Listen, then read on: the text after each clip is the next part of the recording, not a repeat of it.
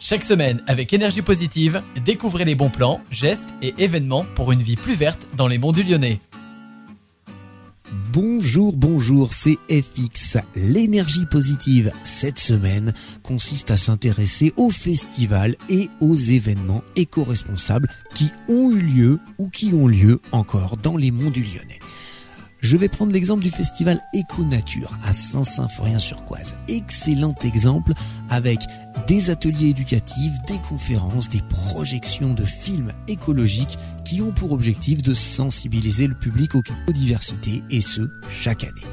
L'association Les Amis de la Terre à Brinda est aussi un autre exemple qui orchestre quant à elle un festival de musique éco-responsable en utilisant des énergies renouvelables, en réduisant les déchets, en promouvant le covoiturage, elle allie le divertissement et le respect de l'environnement. Je prends exemple aussi sur le marché des producteurs locaux à Iseron, qui est organisé régulièrement et qui met en avant les produits de saison pour réduire l'empreinte carbone. Mais il y a aussi plein d'autres initiatives du même type pour soutenir nos agriculteurs et promouvoir une alimentation durable dans les monts du Lyonnais.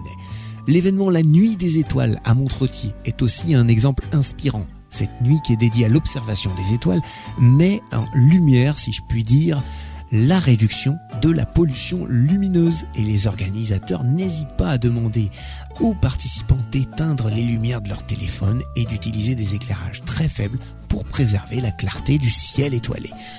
Tous les autres festivals qui ont lieu dans les monts du Lyonnais se sont plus ou moins mis à généraliser des attitudes éco-responsables. Utiliser des EcoCop, vous savez, ces verres consignés, recyclables, réutilisables.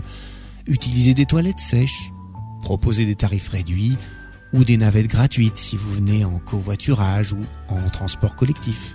Bref, vous pouvez participer à beaucoup de festivals et d'initiatives locales et contribuer positivement à l'essor de votre région. À la semaine prochaine!